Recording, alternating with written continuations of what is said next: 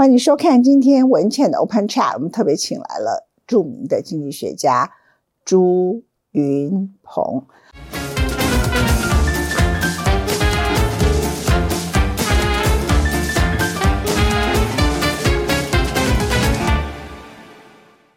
他的所有经济学的背景，包括他在中研院创担任过。哎，那是创立社科所，社科所是你创的，OK，社 不是我创的，是社科所的所长，OK，好。那您当过这种好多个台湾的大学什么，现在已经变成了讲座教授，也担任过政府的政务委员，然后也担任过公民教育委员会。他在公民教育委员会的同事叫做蔡英文，这样子 OK，好。我们今天要来谈的问题啊，请教朱云鹏教授的是几个跟全世界有关的二零二四年的预测。第一个。美国，美国去年第四季，本来连 Janet Yellen 都觉得美国可能有可能是软着陆，或是有点衰退，结果居然三点三非常强劲啊！那美国的经济会一路这样一直好下去，几乎大多数的国家真的会在它这一波的关税保护主义，石油变成第一，天然气变成第一 AI 第一里头在总量 GDP 里头。尤其是 GDP 成长头一直输给他，这个趋势会继续持续下去吗？那个第四季三点三是有点超乎预期啊。对啊，那个很多那个高利率的这个后面的冲击还没有出来，还没出来。对，所以一般预计今年的话，呃，起码不会像去年那么成长那么快，呃，甚至有些人还是认为说这个有一个呃。这个短暂的或者是轻微的不景气的可能性，并没有完全被排除。不过现在持这种看法是少数啊，所以大部分人的看法，包括我的看法，应该就是说它应该不会衰退啊，不会不景气啊。但是这个去年第四季三点三是太超乎预期。它在全世界会变成除了印度之外一枝独秀。但因为印度不算嘛，因为它是开发中国家嘛，对对对，是不是算一枝独秀？以以它去年的成长来讲，没有错，一枝独秀。好，下一个问题来，我我们前面先快快答，后面请问。第二个问题是美元，那美元就继续强下去。呃，就是呃呃对，但是就是这个最强的时间呢，啊，就是它利率最高的时候，当然我们知道已经过去了，哎，但是我认为它绝对还是世界第一货币。好，第三个问题就是说。美元跟美国国债是不同的啊，美国是不是最大的国家危机是它的国债问题？呃，很多人这样认为啊，但是我觉得这个就是呃不见得，因为美元只要是全世界唯一大家可以接受的货币啊，那债务就不是问题，就等于它有铸币权嘛，哎，就是它可以。他只要写一张借据，人家就收了。对，所以他真正的问题是，他的联邦预算要拿太多钱来还国债的直利率以后的利息，对不对？没错，没错。所以他其实不是美国国债问题，也不是美元问题，而是他负债那么高的结果使他的国家联邦的预算拿太多钱来支付利息。这个倒是一个问题。好，对。那他支付利息这么多的钱，剩下的联邦预算变少了，是不是使他欠缺更多的？政策工具去解决它现在国内的贫富差距，嗯，一点一点都没有错，就是它会压缩嘛。那你如果要不让它压缩啊，比如说这个拜登一直说要做基础建设，要做这个做那个的话，那当然赤字就必须再膨胀，再膨胀就要借更多的钱，于是明年就要付更多的利息。哎哎，这个是这个唯一我们看到比较麻烦的地方。所以美国的经济跟政治，我们可以把它看出来说，它互有影响。但是短期之内看起来是分裂现象，就是美国经济还很强，一枝独秀，美元还是很强，一枝独秀。但是美国国内，因为我刚才讲的问题，包括它现在有四千四百万人在贫穷线以下，而这里头也有很多是已经是白人了，所以美国国内的分裂、国内的冲突、国内政治里头的混乱，跟美国的经济是脱钩的，可以这样讲吗？呃。主要是今年是大选年嘛，对，大选年的这个上半年应该还还正常嘛啊，到了下半年就是很选情激烈的时候，呃，如果如果这个拜登有可能不当选的话，那么大家就要看川普在讲什么话啊。那如果川普选择讲一些话是看起来好像对美国经济会有很重大的影响，不管是正的或负的话，那当然就会冲击。所以通常至少以股市来看，通常碰到大选年的下半年会是比较大家就比较观望。嗯，对，我不谈股市，我是谈说他内部，他们老说他们所有的美国大教授，从 MIT 到哈佛都告诉我说，嗯他们会有内战。他们讲内战的原因是什么呢？就是说我们台湾大选的时候，我们会是战争与和平选择，其实我们知道不是嘛，都是台海稳定嘛，哈，只是说可能某一个程度来说，呃，美国跟 China 各有他 prefer 的政党，应该是这样讲啊，就是不会说什么赖清德选上台湾就会有战争，也不会就是说侯友谊选上了台湾就会永久和平，其实还是根据中国的议题。所以我快问快答下一个问题就是说，你知道德州啊，他已经动用了他的这个警卫军哈，所以他等于是准军队再来对付他的边境移民。那其实 Bloomberg 还有好几个 Baron，好几个杂志都已经预测，边境问题会是美国今年总统大选最大的议题。那如果各州共和党好几个州都动用军队，都动用军队哈，那这个情况里头，就是整个联邦政府说不行，他们就都还动用军队，那去处理他的这个，有的是边境议题，有的是不准你把我丢包到我的州来，还有丢包州这样子啊。那所以美国他们认为，光是边境议题、移民的议题，有还有这个无证移民，一种是无证的移民这些议题，就足以导致美国国内大规模的枪案，或者是这种因为州政府动用了很多军警，可能导致它政治很严重的，不是只有像我们台湾这种对立冲突，因为他们是有枪的，它可能会导致内战。这内战这句话是这样来的。这个上个月呃呃，就是还不是上个月，这个月月初啊，呃，公布的这个 Harvard Harris Poll 啊，嗯他那个是定期做的，这个 immigration 移民嗯已经取代通货膨胀，嗯，变成美国人最关心的议题。是啊是啊是啊。然后川普在 Iowa 第一场 primary 赢了以后，他发表一个演说，嗯那个演说讲了大概十五分钟，里面大概有七分钟都是边境议题，对，都是讲边境议题，就是他们就是 border 的问题这样。那所以共共和党完全是把这个议题，这个不只是变成核心，还故意用了军队把它打起来。在这个状况里头呢，你这个堕胎啊，或者是反枪支那个议题显得就非常软弱这样的啊 那我现在看的六个摇摆州里头，川普赢了四个，对四十三票，选举人团票。对呀 Biden 呢是赢了三十四票，因为是两，他才赢两个，都是大州，一个 Pennsylvania，一个 Michigan。可是这个 Pennsylvania 还在摇摆，他十一月份的时候，那十九票是属于川普的，所以如果我们从大趋势来看，川普赢的几率是比 Biden 高非常多。我下个预言，Biden 会怎么对付中国？他已经讲了，他说你们现在对中国太客气。那他已经说了，第一个政策是友好国家，呃，哪怕友好的欧洲这些什么越南呐、叫友好国家，印度友好国家，ten percent 的关税，不友好的国家百分之十五的关税。然后他觉得他呢，必要的时候切断更多的对华贸易。那不要以为这个黑利啊，跟他竞选的黑利，在第二个 New Hampshire 的时候只有输川普十一趴，他被认为叫共和党的温和派。他对中国的对华贸易是完全切掉。那你知道讲这个话叫做没有常识的人，因为以美国沃尔玛里头百分之八十都是 Made in China，或者是转从 China 再转到越南，再加工到美国去。你切断所有的对华贸易，美国自己连我说他连内衣都没有了，这样 OK 好。那我想请问一下云鹏，朱云鹏教授，就是说这种趋势你会判断他将用什么方式？呃，对华贸易会非常激烈，就会导致全世界的经济，因此在这个意识形态的主导之下，对全世界都课征百分之十的关税，就完全回到了一九八八年 GATT 之前的之前的情况。全球的通货膨胀会再回来吗？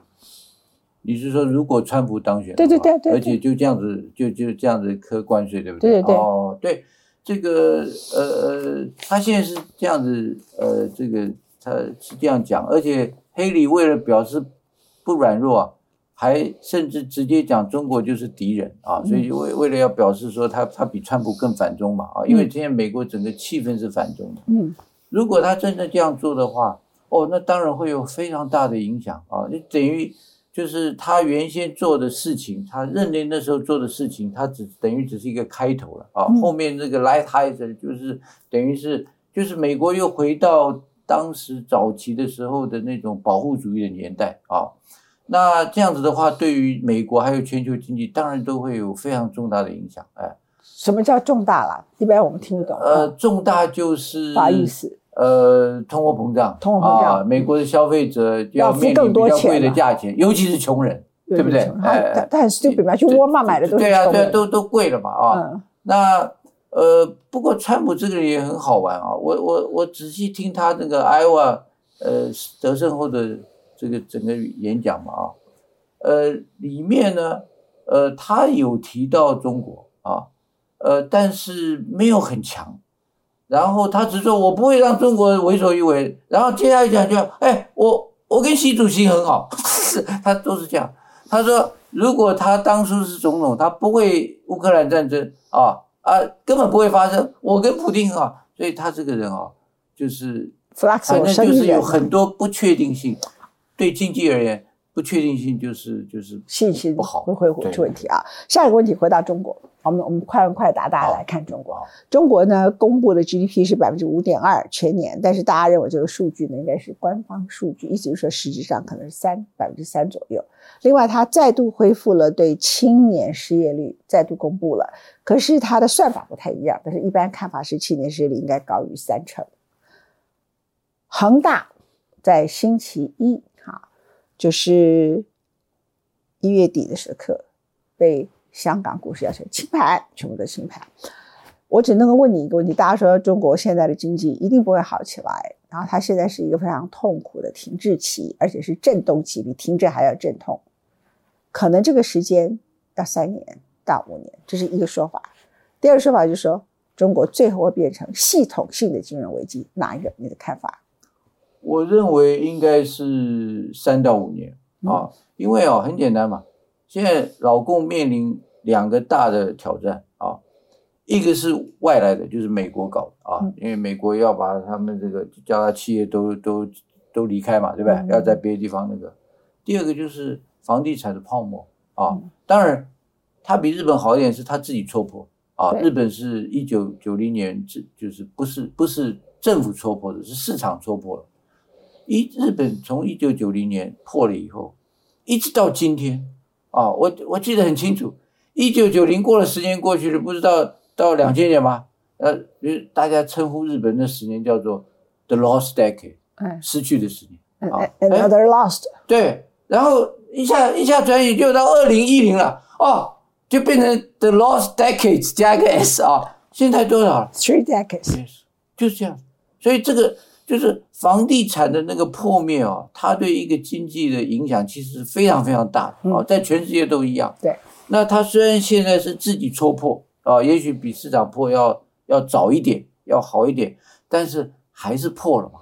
哦，破了的话就要很大的调整，哎，所以你你看日本破了以后，房价跌多少，然后就变成 deflation，然后那个日本教授啊，我我我我这个两三年前。跟来台的日本教授啊，问问他们现在东京的房地产怎么样？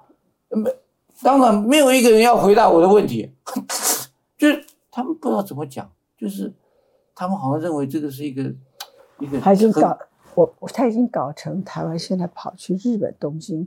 跟日本京都制产变成一个潮流，没错，而且去买的人不是富豪哦，对，就普通人啊，很多建筑师自己就去日本，没错，京都买个房子，然后把它改造，然后变成就大家都买得起啊，就中产台湾不用到有钱人，就是台湾中上阶级、中产阶级，然后收入比较高的人就可以买得起日本的房子，对不对？可是日本人没有买，大部分的日本人没有买，为什么？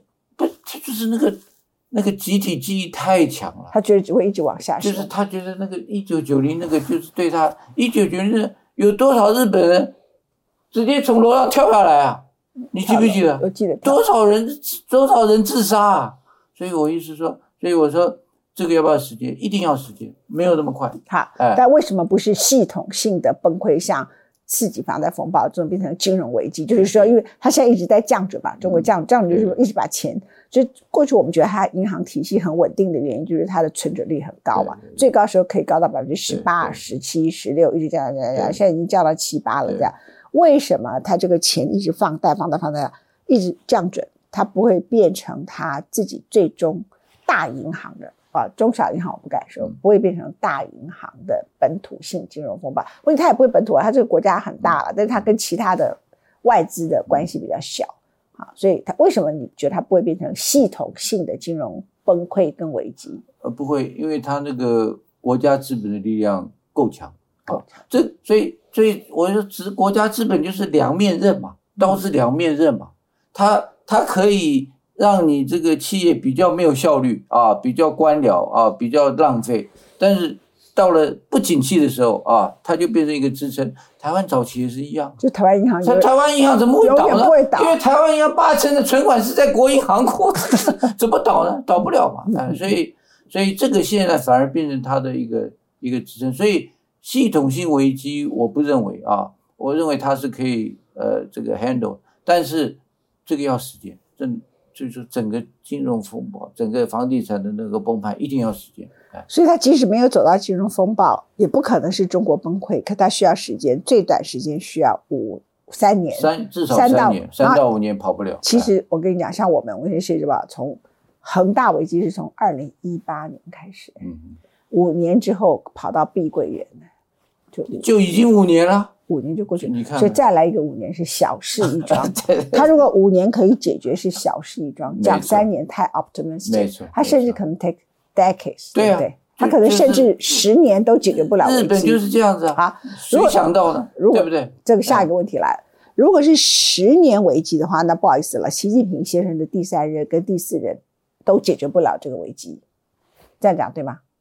呃，就是如果是十年危机的话，我觉得应该也许不会这么长了，哎，因为他们现在已经在已经在这个英文叫 evolve，已经在已经在这个调整当中了啊，嗯所以应该不至于到十年，哎，应该我想，呃，差不多五年三五年大概要至少。好哎所以习近平的第三任呢，现在已经才他第三任期是一个在邓小平所定下的规矩里头，说实话等于是偷来的任期，所以这世界上所有偷来都不是好事情。我常常跟很多人讲，所有偷来的、偷来的，从偷来的爱情、偷来的任期、偷来的选举，我后来看好，包括我们台湾的选举，你如果是用很不正当的方法得到的选举成功，你那一任都很惨，这样子，你就知道吗？就因为你的正当性不足，我知道你在讲什么，对不对？好，这就是因为你的，就是我们政治学、政治社会学里头讲说，你这个选举如果是偷来的，那最你是用诈术拿到了这个政权，但是你并没有得到社会里头对你的支持，所以你就会变成一个很不稳定的政权。在这种不稳定之下，一点风吹草动，你就会出事嘛，对不对？它是它并没有透过一个选举使它产生一个正当性很高，所以很 stability 很稳定性的一样。习近平的第三任期对很多人来讲是多给你的，是前面的人多赋予你的，希望你可以多解决问题的。那其他国家也都有总理制，所以给你第三任期似乎是被你说服的，你打破了邓小平的规矩，他也打破了邓小平另外一个规矩，叫做集体领导，其实这最严重。集体领导呢，代表的中国基本上等于是邓小平在当时，呃，天安门事变通货膨胀的状况里头，他思考出来，就是他透过一个集体领导，他绝不允许回到毛泽东四人帮的时代之外，除了政治上之外，政治上的分权之外，他要求集思广益了，讲我们的很简单的中文，所以这他要求一个集体，这也被他打破了。好，我问的下一个问题就是说，有些人认为，如果我们刚刚讲的一个 scenario，川普当选，习近平需要花个五年的时间，他才能够解决他国内的问题。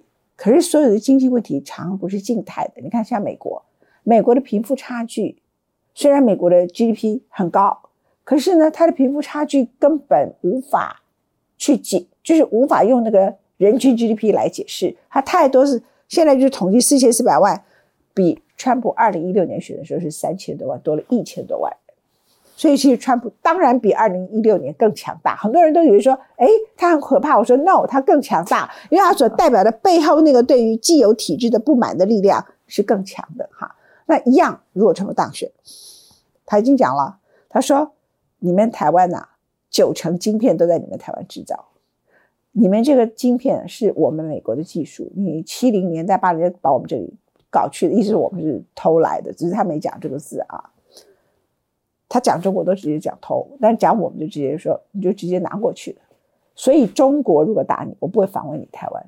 那对中共来说，哎，对习近平来讲，川普当上总统，这是不是一个千载难逢的机会？他来处理台湾问题。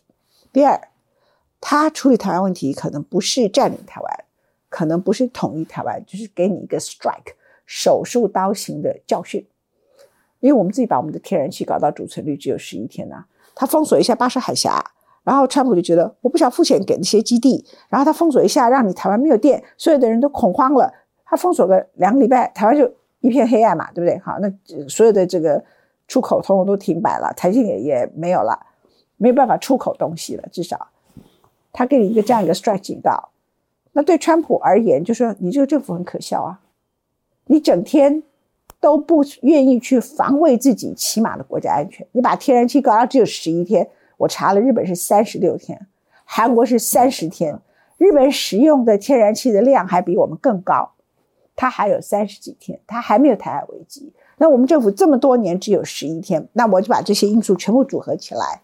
请教一下朱云鹏教授，您自己本身对政治也一定熟，经济也一定熟。然后我们看到，如果川普当选，他本身呢是不愿意付钱给海外，然后也不愿意干涉他的这种事。他对台湾讲的这句话，然后中国呢，如果跟他做一定的 deal，他可以 deal 嘛？哈，做一定的 deal，那中国就给台湾这么一个教训，啊，转移习近平国内对他的不满，可能性高不高？我。台海的和平问题啊，我我写过一本书，叫做《给和平一个机会》啊，是去年呃十一月出版的啊。二零二三。呃，二零二三年时报文化出版啊。那个呃，我觉得了哈，台海的问题啊，不管是封锁天然气，或者是任何其他的问题，一定会是美国跟中国美中关系的一环。OK，就是，就是说，他一定是在国际政治的框架上决定了要不要给这个危机。对啊，啊，一定是啊，所以我在那个呃书里面有讲啊，有两个可能性会让台海失去和平啊，一个呢就是呃呃这个美国想要啊，就是他不排除，至少他不排除。他希望有一个冲突在这里，嗯，用这个冲突来拖累中国大陆的崛起。OK，这这是这是有可能的，因为因为美国学者写这个这个要要做这个策略的一一大堆嘛，啊，随随便讲一个 Albert 就是嘛，对不对？啊，那他他的书还得华尔街这个华尔街日报当年的呃这个呃这个排行第一名，所以我一直说。呃，这个呼声在美国从来没有不见过这几年啊，只不过因为现在以色列跟哈马斯在打仗，乌克兰在打仗啊，所以现在比较少人讲这句话了，因为因为这个就是大家这个被拥挤了，哎，边边境问题，现对这个现在变成 immigration 要要打内战，然后以色列正在打，那个乌克兰还在打，所以呢，你现在有一个学者出来说我们要用台湾呐。呃，打个仗来拖一拖，这看起来这个时空不对啊，所以现在比较少一点，但是那个可能性是一定存在的啊啊。第二个当然就是，呃，台湾有能力也敢利用美国帮台湾打一场法理独立的战争，这不可能。但是我一说，当理论上这两个都可能性。但是呢，当然我们都很清楚了。我学外，我学外交，外交第二是不可能，不好意思。第二个，我觉得，我觉得我帮你补充。你你讲第二个这个可能性，我我是认为说你想太多了。美美国绝对不会支持台湾的法理态度，然后他会用放手，然后之后就是再来跟中国谈判。你不你因为我自己要我自己以前当外交委员会的主席 三年，你不了解美国对这件事情呀，有多么在乎。我现在跟你把你的第一个可能性分两个，好好，你第一个可能性是完全对的，然后他的方式是什么？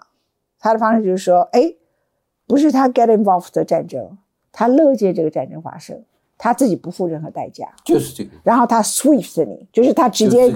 比照俄罗斯就制裁你，对然后削弱中国。对对，啊，然后你的美债什么我都不用还了，美美国 中国中国欠美国 八千多亿，突然就不用还了。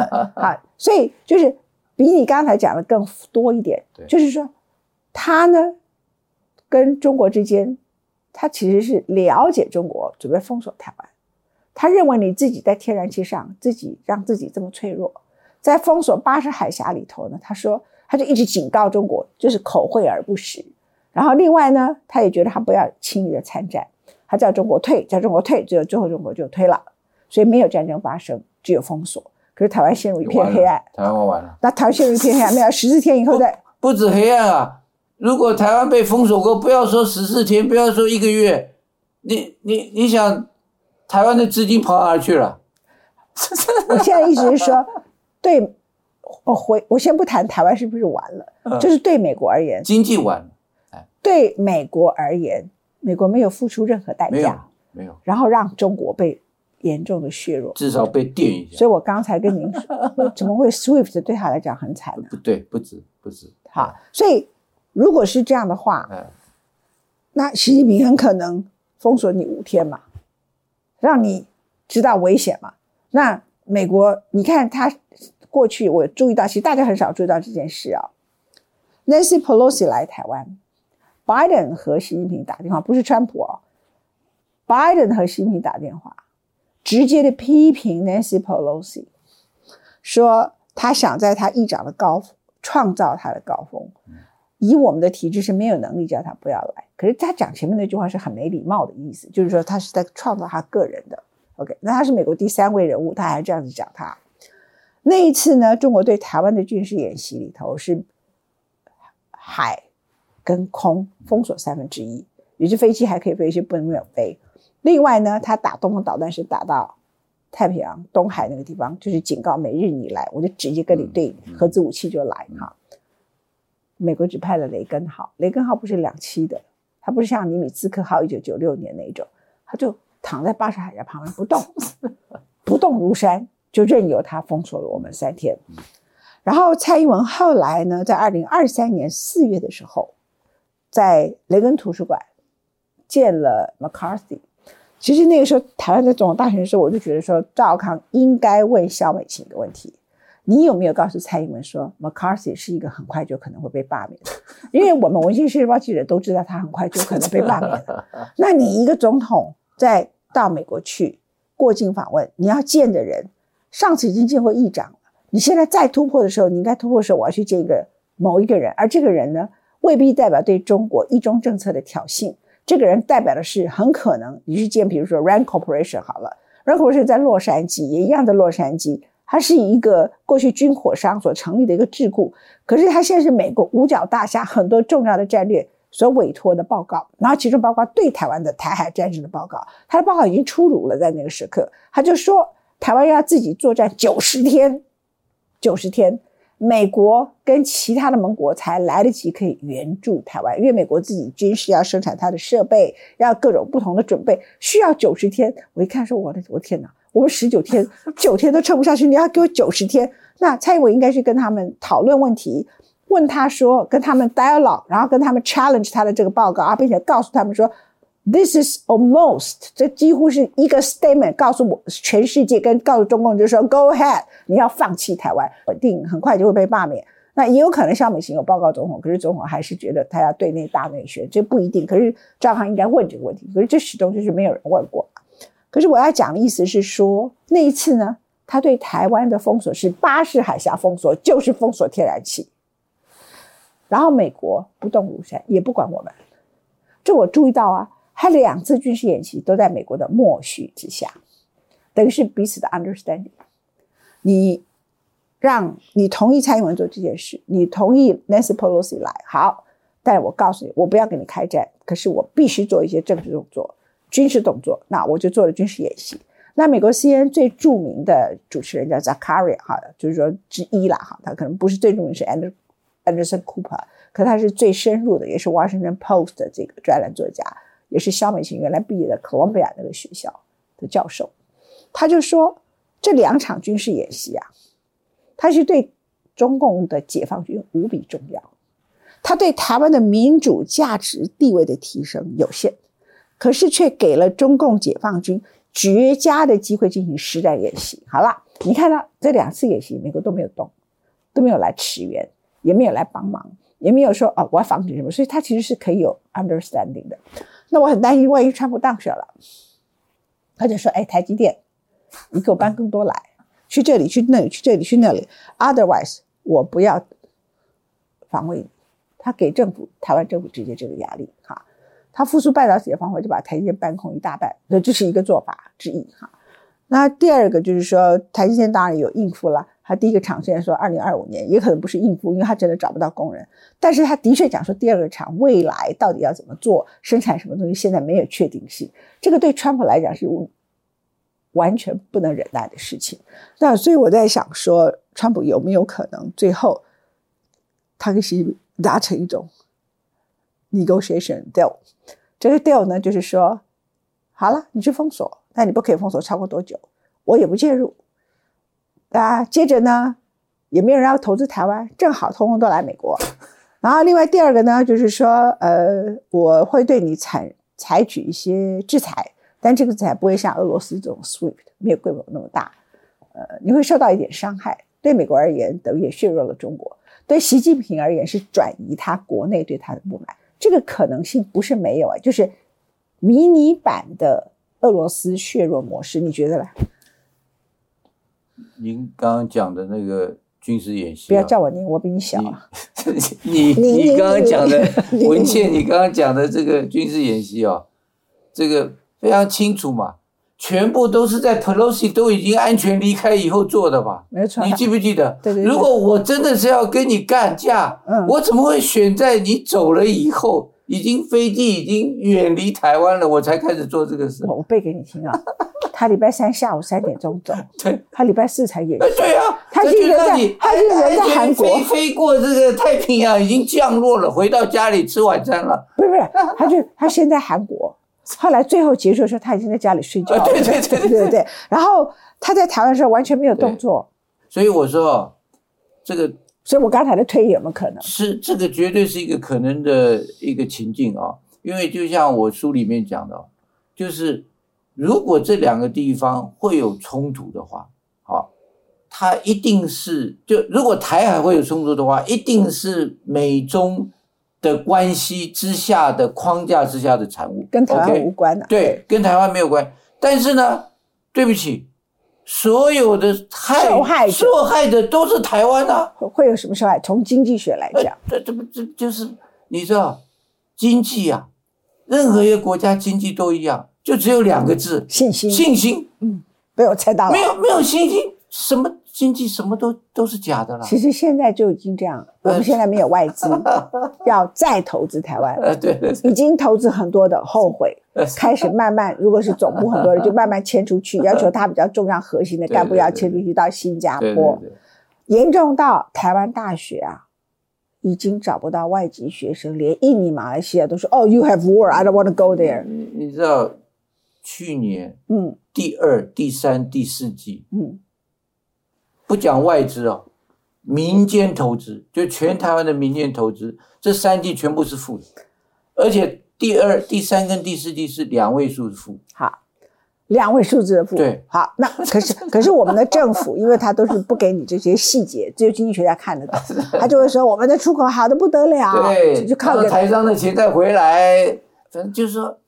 怎么讲？就是台商的钱回来是因为对中国失去信心 啊，然后台湾的出口很好，是因为靠台积电这样，对不对？那台积电出口还那么好，是因为靠 NVIDIA，这其实都会随着没有信心，很多因素都会超过这些因素。就是没有信心的话，因为钱是钱是有脚的嘛，就跑了。资本就是有脚的嘛，如果没有信心就没有投资嘛，没有投资。哪来消费呢？是香港没有就业啊，香港就是最好的例子。就是这样。一个好好的香港就这样子搞一个什么抗争国安法下来，所以香港完全不是新加坡的对手了，对不对？完全就不是了。新加坡，这可是香港还没有被封锁哎，我知哎，这还只是内部哎，你哎，封锁是多大的事啊，文件，封锁是非常非常大的事。不是我们是没有电呐、呃，不不，就是没有。我说在国际法上，我知道在两国的关系上，哦，封锁是一件需要非常 detail，就是非常细节，因为否则会可能中间会出错。所以如果封锁的话，一定是啊，双方对于怎么封锁、封锁时间怎么怎么全部都讲好。他就讲好了说封锁，我只封锁进台湾的天然气，其他的全部都放。啊，就是这样，就是这样，这样，一一定是这样，因为因为那条巴士海峡还有日本跟韩国 很多船嘛，所以就只有天然气船，其他我通通都不封锁，对不对？对就是这样。就是这样。那你只要做这个宣布啊，不用任这个不是台海，任何地方都是一样。你只要有一个国家宣布我要对另外一个国家的某种船要封锁的话，第二天你不用不用任何军舰，股市就大不跌，呃不不是，第二天那个所有运这些的船公司啊，嗯，都都已经打电话叫他船不能出发了，为什么？他他要出发，那个保险公司也不让他出发，没有所以，所以我们原来你不是有保战争险吗？一一年不是一百万美金吗？对不起啊，我我我根据条款啊，如果有遇到这个非天然的重大事故啊，我我随时可以停止就结束了。好最最后一个问题，这个呃，在这次恒大危机之前，碧尤其是碧桂危机之前，很多人都说中国总总有一天会总量 GDP 购包括购买力，现在就已经超过了美国。我当时就很想说，哎，你们这些人是不是头壳坏掉了？其实中国从两千零八年开始，刺激房贷风暴之后，中国的经济模式就开始遇到问题。然后中国当时经济模式用李易峰的说法，就是两条腿就开始内需消费。可是内需消费在日本已经证明，日本即使富裕了 three generation 三代，这些老太太我们称为叫渡边太太，死也不肯拿钱出来消费。那中国大多数的人把钱又都放在房地产，中国只富裕了不到十年。其实中国成为加入 WTO 以后，才开始快速的崛起。那两千零八就结束了。我常说中国奥运呐、如果从清华大学跟北大的学生来看、啊，它奥运的烟火那个烟硝味才刚散开来，九月十五号、八月八号、九月十五号，Lehman Brothers 就倒闭了，这样哈。所以中国其实根本富不到十年，然后又集中在太少数的一群人手中，特别是开发商啊。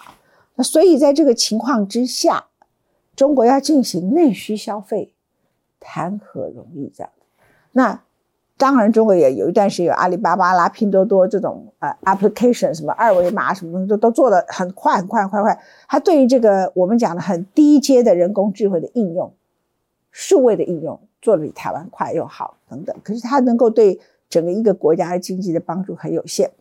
那现在大家就说哦，华为手机有做出来了。哦，比亚迪超过了 Tesla，中国经济有救了。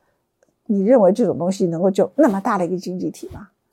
这个讲中国经济的量体啊，呃，那个时候算出来就是快要算出来，这个用购买力评价说啊，中国 GDP 已经超马上要超过美国的是道你记不记得？我记得当那个世界银行的这个总裁啊，那他那时候就说啊，当他准备要宣布这个数字的时候，全世界有两个国家非常非常的不高兴，每天骂他。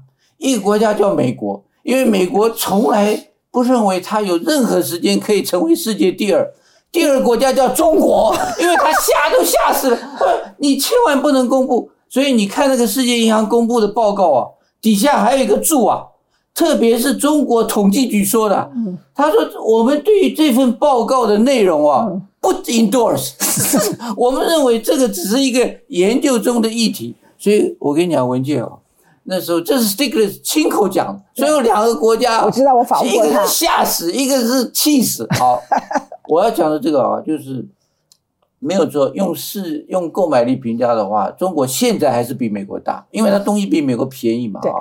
但是这个当然你用那个名目的，或者是用 per capita 啊，那当然都有差距。然后再加上这些科技，不过我要讲的一点就是，我们也绝对不能忽视中国的规模。OK，你刚刚讲的问题都存在，嗯，但你不要忘记，中国就等于是一个州，哎，就就就说它不是一个国家，它等于是一个 continent。我随便举例好了，你说像美洲这么大一个州，一个欧洲这么大一个州，，就我随便举例，它的广东省的 GDP 就超过整个 Russia，嗯。你就知道了。所以，所以它随便一个四川省，对不对？拿出来啊，到欧洲就就是就是，反正嗯，就超过比利时，哎对。啊，不不止比利时，不止比利时，应该超过意大利。啊。所以我一直说，所以就是说它量体太大太大、嗯。O k 所以可是你当你到量体这么大的时候，你当然有很多问题，嗯可是你当然也一定有你的基本力量，这也不能忽视。所以哎哎两两者都是，这其实都就是说，你说它大，它它它没有错，用名目啊，用什么它都比美，因为很简单嘛，中国的 per capita income 还是全世界的中间而已它。才一万出头，对啊，啊，美国是，所以其实以我们看，它是开发中国家，对。美国是已开发国家，所以就是我，但是问题是它就大啊，它大，所以它而且它每个省啊，它都用尽办法去把它那个省的 GDP 弄好，因为他们那个选省长什么都都要看嘛，所以所以所以也不能把它 write off，可没有办法，就是因为它太大啊，它它大到就是说。呃，就是这样讲好了，你所有的所有的 investment bank，所有什么的，你你你每一年都得研究它，哎，因为万一你没研究，而在那边有什么机会，别的人去了，你也完，哎，所以说我说就是我们要很平衡的看这件事情，哎，所以结结论是不要吹嘘中国有多了不起，对，但也不能忽视，也不能忽视它的规模，它的规模对世界经济的影响力，我只能讲很大很大，不能忽略它对全球经济的影响力。这样子，OK，好。呃，最后一个问题是印度，现在美国呢突然发现，你知道当时是苏联跟美国冲突，中国受益。现在是美国跟中国冲突，印度受益。那美国现在开始注意到印度，然后开始西方很多国家开始骂印度，德国《民意周刊》骂最凶，已经开始骂了，骂骂骂。哦哟，德国《民意周刊》骂印度是什么？他说他根本不是民主制度的国家，他已经不是把莫迪不是把自己变成一个被竞选的崇高的独裁者而已，就比普京还可怕。他把自己变成。万人之神，因为他去搞那个印度庙哈，那他搞了这个宗族主义呢，而且他排挤了反对党，他不让反对党有参选资格，他就根本否认他是个民主国家。那他现在又买俄罗斯的油，他还把他和俄罗斯买来的油提炼完以后卖给欧洲，然后，然后他现在好几倍价格，然后他现在 GDP 成长当然蛮快，可是跟中国当时的两位数字其实还是差很多。印度本身，他们就是他永远不会成为中国，理由是他并没有中国，虽然看起来有人口红利，可是他的种姓制度跟他整个莫迪的做法，使他还是只有一小部分的人可以成为整个中整个印度的人口红利。然后他最强的还是软体那一块，然后他要完全取代中国的 hardware 的那个硬体的生产，或者是一般我们讲的那种中国式的工厂，它其实是能力是有问题的。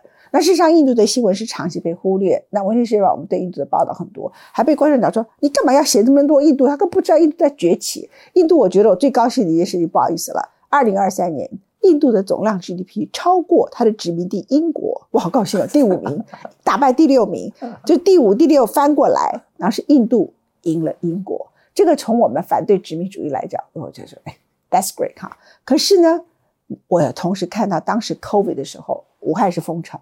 印度就叫他们呢，新德里说：“你赶紧给他登起，自己走路回家。”就沿路热的要死，没有水喝，就沿路就死了好多人。这个新闻如果在中国发生，不知道被报道成全世界什么新闻。可是因为很多很可怕的事情发生在印度，包括他们 COVID 时候那个根本家属还在陪 COVID，这超超级没知识。那个 Medicare 的那个整个所有的医疗体系之不只是崩溃，之无知啊，这个都是被忽略的。为什么 Anti China？所以印度就被包装起来。那他自己又去搞一个 Covaxin 的一个疫苗，然后他那个疫苗呢又是二期疫苗干什么的？那中国的这个国药科兴，他没有用 BNT，没有用 Moderna，就被大家骂得很凶。可是印度呢，就没有人在管他，Covaxin 就直接给他老百姓用。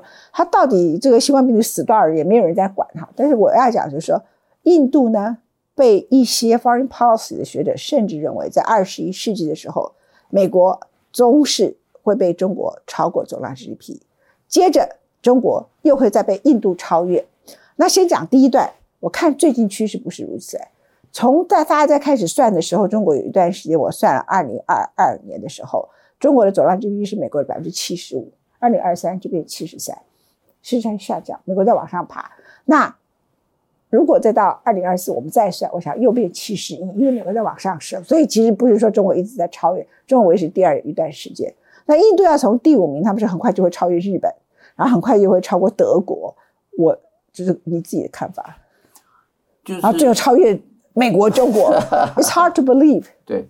我我觉得印度还有很长一段路要走啊，啊，它有它的强项啊，比如你刚刚讲的人口红利，绝对是强项啊。软体工程，啊，软体工程，因为 AI 的关系，对对对，年年轻人多啊，这些都是他强项，他学术其实很强啊，但是呢，他有他的弱项，就是我刚讲，就是你刚刚讲种姓制度，还有等等等等，更重要的就是他的那个基础建设啊。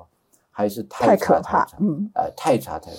只要稍微脱离了那几个城市，只要稍微多走一点，就你就马上知道说，就是我没办法去那边盖工厂啊，没水没电，就是反正就是，所以所以当然我不是说他永远会这样子，但是你要他从这个状态变成是可以变成是世界工厂，要取代中国变成世界工厂。哦，那还有三十年、二十年的时间，我我也不敢讲这么长，不过绝对是 decades 加 s。这是因为有一有一个人，他被逼迫要去印度设工厂的人跟我说的，因为他快被他们的工人逼疯了，对啊？他说的跟他们刚开始去中国大陆投资，一九八零年的时候完全不一样。然后说这个没有三十年，他不会成为世界工厂这样子。因为他就是完全不一样，就是基本的东西，从一开始就完全不一样。对，从一开始就完全不同，就是太多基本的、基本的限制在那边，然后基基本的建设如果没有的话，关系的受益者，美国是台湾很重要的出口地，然后大陆是中国台湾很重要的很多台商在那里生产，或者是我们可以从大陆那个地方做最一刚开始的生产链里头的第一端。然后呢，包括钢铁，然后接着用粗钢再到台湾来，就变成比较精致的，然后最后再外销到美国去。所以既有中国大陆的工厂，又有美国的市场，然后台湾在中间这一段扮演一个预期到台海危机。哎，云鹏，我们两个认识那么久，我们在二十年前会这样讲台海危机吗？我们不会。那世界有这样子曾经讨论过台海危机吗？根本没有过，在你学经济学学学者有史以来，除了韩战时期的时候人们会这样看之外，在韩战之前有人这样看之外，从来没有认为台海危机离我们这么近过。那企业家是神经病吗？他会认为他投资一个地方是二三十年的事情，所以对他来讲，他必须去准备，他必须把他的 headquarter 放到香港去。呃，新加坡去，它的研发中心必须放在美国，或者放在什么地方？放在美国，现在因为美国有太多限制，有的人觉得说，那我就放在加拿大去，或者放到其他的哪些国家去。所以，我认为美中冲突，台湾是受害者这件事情，现在是小规模的，但是已经是现在进行时。您同意吗？没有错。自从呃，这个《Economist》经济学用封面。啊，说台湾是全世界最危险的地方啊！其实大部分台湾人民还不这样认为。可是呢，这个对外资是有影响的。我听了不知道多少，就是做这个跟外资有关系的，比如说律师事务所，都说，哎，最近啊，这个不止最近啊，已经就是他那个刊登也有一两年。一年呢，不是很困难，是来了一堆人，好来的人里头都是二十四小时访问。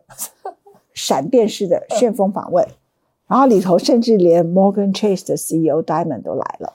Morgan Chase 啊，他怎么会来台湾？对他来讲，台湾是 such a small market，这么小的市场，他们二十四小时来台湾，不是要了解台湾的银行金融，都是了解台海风险，台积电就这两个意思。就是就是这样，TSMC 就是台积电，没有错，台海风险。那因此到底问题会有多大？没错，那这供应链一断掉，对世界的影响是什么？所以台积电的风险被移到国外去，在这个情况的时候就是大势所趋了，对不对？嗯，就是不管成本增加多少，不管成本增加多少啊，所以我意思是说，你刚刚讲的完全正确，就是这种危险的可能性，就已经对于现在我们的投资意愿，对于外资来台已经产生祸害。哎。那美国好有名的一个电视台叫 ABC，你有看过吧？呃而而且是很有名的电视台，对不对？Yeah，？National 的对对对，全国性，三三大之一嘛。对。哎。他居然派了一个女记者来讨，去年来啊。采访台湾，啊，然后他找不，他就觉得全台湾都在做跟乌克兰一样的战争准备。那我们觉得怎么会有这种事情呢？